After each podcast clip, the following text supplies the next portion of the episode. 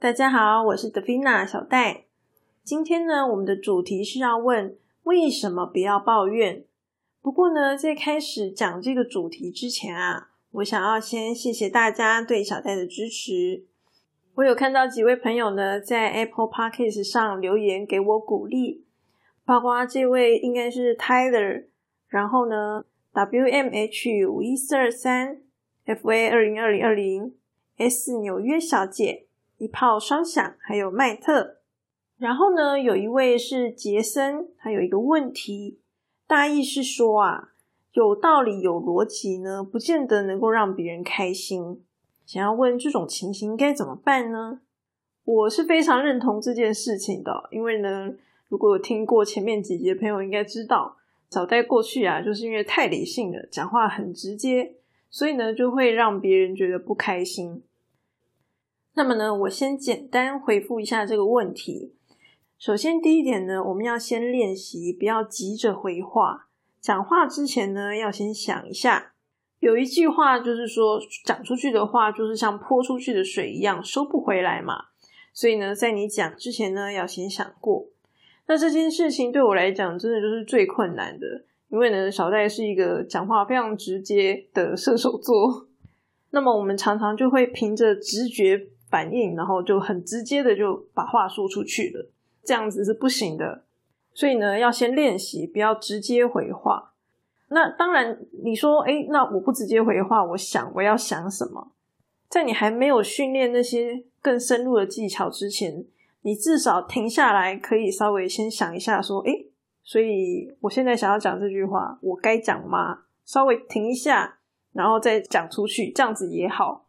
因为呢，你要先习惯去中断你这个直接回话的本能，这是第一个可以练习的点。那么再来的话呢，就是我们要来决定我这句话要说还是不要说嘛。其实不管怎么想，就是这两种选择，讲或是不讲。那如果你知道对方呢，可能不是一个很理性的人，不是跟你讲道理的，那你讲了他肯定就是不开心。你既然知道，那你就不要讲嘛，何必让人不开心呢？是不是？你不讲你会少一块肉吗？仔细想想，嗯，好像也不会。好，通常是不会啦。除非呢，你是要跟对方沟通某一些事情，那你可能就是非讲不可。不过呢，老实说啦，以我自己的例子，就是很多话我自己回头想想，我都觉得，哎，其实不讲好像也无所谓啊。以前那个时候不是在工作场合，通常那种时候你不讲也没有什么事。不过呢，基本上我还是会鼓励大家尽量是可以说啦。好，当然只是说要怎么讲，这个就是需要技巧，所以我们需要练习。那么之后呢，我可能才会分享一些比较细节的东西给大家。在这边呢，先简单讲呢，就是当你决定要讲的时候，至少至少你要把握一些基本的原则。好，比如说你讲话要客气一些，友善一些。好。而且呢，千万不要忘记，一定要是比较尊重对方的一个说法。所以，其实你是必须要去斟酌你的用语的，然后呢，再把它说出来。好，所以第二个就是你要讲，那你要怎么讲？这是第二点。那再来第三点，这你讲完不是就没事了？你还要去看对方的反应。好，如果对方表情不太好看，那你可能就要回去想一下，哎，所以是我哪里没有讲好？应该要怎么样修正才好？当然，其实你是没有机会验证的，好，因为泼出去的水就收不回来了。可是呢，如果未来遇到类似的情境的时候，你的反应才会变快。你也是可以选择就不要讲。如果你不讲的话，其实你就不会练习到第二跟第三阶段的事情，就少了一次练习的机会。我们其实必须要常常反复做这样子的一些练习，才能够累积经验，好学习怎么样去观察，学习怎么样讲话，啊，这个才是我之前在讲自我反省要做的事情，不是反省你今天多么糟糕，不是的，而是要去反省，说我今天做了什么样的事情，然后我得到了什么结果，为什么会这样，是要去想这些事情，而不是说，哎，我好糟糕，我不行这样子。那你会发现，我刚刚讲的三件事情。第一件事情是不要急着回话，第二件事情是决定你要怎么说，然后第三件事情是观察对方的反应。这三件事情呢，跟你的逻辑思考其实没有什么关系。这个东西呢，它其实就是在练习沟通技巧。那么逻辑思考呢，是我们脑袋里面去想的，哈，它是我们脑袋里面发生的事情，顶多呢就跟第二步我要怎么说会有关系而已。但是呢，实际上如何对外与人沟通，跟逻辑思考，这就其实是两件事情。只是我们通常没有在练习如何沟通，所以呢，我们就会哦，我逻辑是这样想的，我就这样讲，好，这就是一个直觉反应，我脑袋怎么想，我就是直接说出来。那么沟通这件事情呢，也是会影响我们去打造美好生活。这是我的目标，就是呢，分享逻辑与批判性思考，让大家可以打造自己美好的生活。所以呢，这个部分呢，将来我也是会慢慢分享给大家的。我很感谢，就是给我评分很高分的，好，比如说四颗、五颗星的朋友。那么对于这个评一两分的朋友啊，我有一点话想说。就是呢，可以的话就麻烦留个言告诉我你觉得哪里不好。因为呢，如果你不留言，你不讲，那我其实也不知道到底是哪里做不好，哪里让人家不满意。当然你讲了，我不一定有办法做到。可是呢，如果你不讲，那那就没有然后了。那我只能当做这些评分很低的人，他们就是在发泄自己的情绪。那么如果呢，评个低分会让大家心情比较好。那我觉得这个也是不错啦，好，那就大家就评吧。不知道大家有发现一件事情吗？就是呢，当你决定我要评分，不要评分，我要评几分的时候，就是你们有没有想过，你们评分是为了什么？当然，评高分这个很容易理解嘛，就是给这个创作者鼓励，所以我评个高分，诶，这个很明确。啊，那但是评一分两分，然后不留言，诶，我真的不太懂这个是什么样子的道理啦。不是就通常这个看 YouTube 也好啊，听 Podcast 也好，听听我觉得烂透了，然后就评个一分。我的想象是这样子啊，那听起来就是一个发泄情绪的动作。所以我说，如果评一两分可以发泄大家的情绪，那我觉得 OK 啊，就是大家就评吧。可是如果你说，哎，没有啊，我没有在发泄情绪啊，我就是觉得他哪里做的不好。OK，你觉得他哪里做的不好，但是你又没有把它说出来，那这样会发生什么事？就是你做了一个发泄情绪的动作，但是呢，你内心却觉得，哎，没有，我不是在发泄情绪，我今天是有道理、有想法的。也就是说，如果你认知觉得你是对的、有道理的，可是你做出来的行为没有办法反映你内心真正的想法，那这个时候就是你的内在的想法跟你外在的表现其实是不符合逻辑的。当这样子一个不符合逻辑的事情出现的时候，我们应该要停下来想一想。所以呢，我们真正的想要的东西到底是什么？你应该是要让你的行为跟你内在的想法是一致的。如果你今天是要发泄情绪，OK，那我就直接评他一星，我不用留言了。但是如果你今天是觉得好，我觉得他这个，哎，哪里不对啊？哪里应该要调整啊？那你就留个一星。没问题，但你应该要留附上你的留言，那个留言才是重点。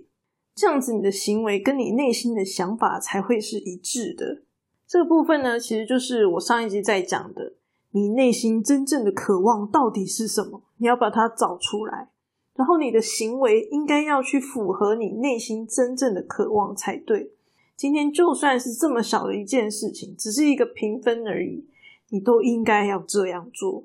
你都应该要去思考，你想要的是什么。好啦，前面讲了一大堆东西，那么呢，终于要来讲今天的主题啦。就是呢，为什么我们不要抱怨呢？先说一下我的立场，我的立场很简单，就是我觉得啊，如果你很清楚你每一次抱怨的目的是什么，比如说像刚刚的这个评分，今天就是要抱怨抒发情绪，OK，没问题，那你就去做。可是呢，如果你还不太清楚你到底是要怎么样，那我就建议你先不要抱怨。好，我今天主题是抱怨嘛，我会产生这个疑问呢，其实很简单，就是呢，我搞不懂为什么不要抱怨。可能有的人觉得这个问题实在太蠢了，就是不应该抱怨啊。但我就是会想要问为什么，因为呢，我就是那个很爱抱怨的人，我就是会忍不住想要抱怨，然后呢，抱怨了之后呢，又觉得自己好糟糕，我是不是不应该抱怨这样子？后来呢，我就发现了一件事情，因为我经常抱怨嘛，抱怨抱怨抱怨，怪东怪西啊，然后嘞，然后就没有然后了。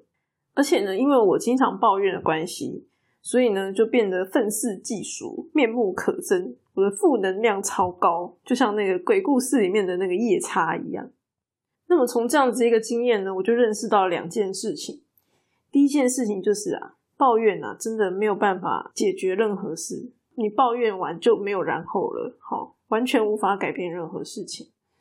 那第二件事情呢，就是如果放任自己一直抱怨的话，它会慢慢形成怨念。怨念是一个很可怕的东西，它会影响我们的价值观，影响我们看事情的角度，甚至呢会让我们失去自由意志，失去自我。所以它是一个非常不好的东西。也就是说呢，我今天啊忍不住抱怨，好，那我就抱怨，好，抒发我的情绪，这是可以的。可是呢，不管怎么讲，它都必须要受到控制。你不能够一直无止境的一直抱怨，无止境的一直抱怨，那那那这样久而久之，它就会变成怨念，然后呢，就会让我们失去了自我。那么，在我越来越大之后啊，我又发现了另外一件事情，就是呢，我们常常是因为不知道、不了解，然后所以就抱怨。哎，比如说啊，我就觉得，哎，我的父母都不让我出国留学，可是拜托，你觉得出国留学要花多少钱？你以为赚钱容易吗？如果你知道这当中的问题跟困难点，你还会抱怨吗？其实不会嘛。所以呢，探讨到最后就会发现说，结果其实是因为我们自己不了解。我希望事情应该是要这样，然后结果不是嘛，所以呢，我就会想要抱怨。可是我们换一个角度想，如果你今天希望这个事情呢能够按照你的意思进行，好，心想事成。嘿，我最喜欢这个祝福的话了，心想事成。我想要的我都可以达成，那那这样子，你需不需要了解这件事情？哎，好像要啊，因为呢，你想要这件事情朝着你希望的这个方向发展，你其实就必须要对它有控制的能力。那如果你不了解它，你要怎么控制它呢？比如说，我今天有一块粘土，我想要把它捏成一匹马，我如果不会捏粘土，我就没有办法捏成一匹马。就算我可以搓揉这个粘土好了。可是呢，我就是没有捏成马的那个技术，那也没用。所以我要练习的是什么？练习这个捏黏土的技巧嘛。我要学习怎么了解捏黏土啊。我总不会说那块黏土就摆在那边，说，诶，它要是一匹马啊，结果它没有变成一匹马，我就很生气，因为我希望它是马，结果它不是嘛，它只是一一坨黏土在那。所以我们要去学习，学习如何把黏土捏成马，那这样子它最后才会变成你想要的这个样子。所以呢，与其你花心思在抱怨上，那不如你把那个心思呢拿去把这件事情搞懂。当然呢，有一些人采取的策略可能就是嘴巴控制，呼唤别人去把这个一坨粘土变成一匹马。好，这当然也是一种方式啊。不过这这个就是属于外部沟通的部分，好，它就不是我们自己内在逻辑的部分。这个逻辑就会变成说，我要如何驱动别人帮我把那一坨粘土变成一匹马，这就不太一样。所以呢，今天我们这个 podcast 的主题呢是逻辑与批判性思考。那为什么我今天会讲到抱怨这件事？这部分跟我前面讲的那个内容其实是有关系的嘛？就是你要搞清楚你到底想要抱怨的是什么，你今天是对什么东西不满意，也就是厘清现状的部分。在你厘清之后呢？决定你的目标，你的目标是我今天就要发泄情绪、抱怨、发泄情绪，还是怎么样？我没有说发泄情绪是不行的，但如果你今天觉得说哦，我今天要发泄情绪，然后呢，你讲完之后，你抱怨完之后，你还是觉得你的情绪完全没有任何发泄，那你可能就要反过来检讨一下，说是不是你的这个方法就是抱怨这件事情，这是你的方法，你的手段，哦，是不是没有用？还是说，你今天内心真正的想法，其实你并不是要发泄，你内心要的可能不是发泄，而是别的。回到刚刚讲的检讨，你要检讨什么？你要检讨这些细节，我到底目的是什么？好，这个目的是不是真的我要的？当你有意识的去了解这些东西的时候，就不会漫无目的做一些其实对你一点帮助都没有的事情，甚至呢一直抱怨，一直抱怨，然后就把自己变成夜叉了。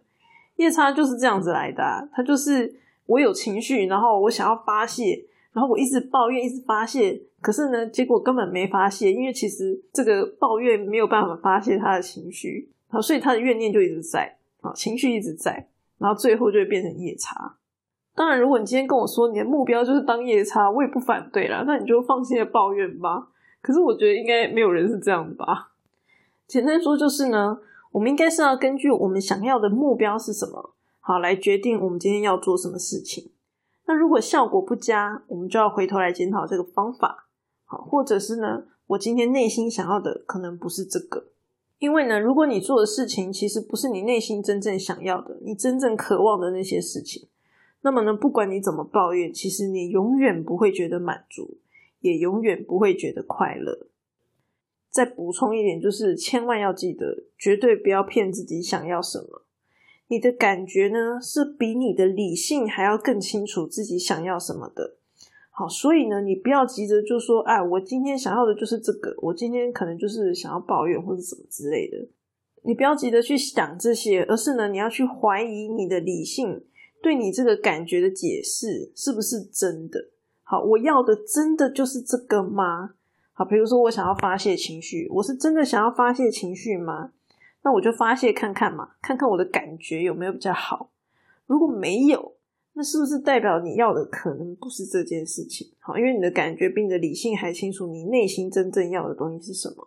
那你可能会觉得，哎，这个是不是抱怨一次不够？好啊，那你就再试一次嘛。好，试个几次没效，那你是不是就要考虑停住，换个方法？因为呢，通常这种无效的方法呢，你一直重复的做下去，可能就是会有一些后遗症，就像夜叉一样。夜叉就是一直抱怨抱怨，到最后的后遗症就是变成夜叉。你的理性呢，不应该随便对你的感觉下定论。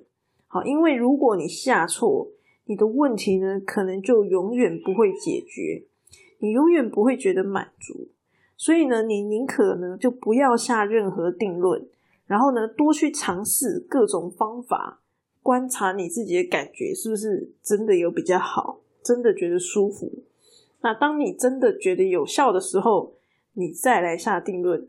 啊，原来我想要的就是这个。好啦，今天的分享就到这边。那么，如果是用 Apple Podcast 的朋友呢，可以在上面评分留言给我。好，不管你要评多少，好，麻烦请都留言。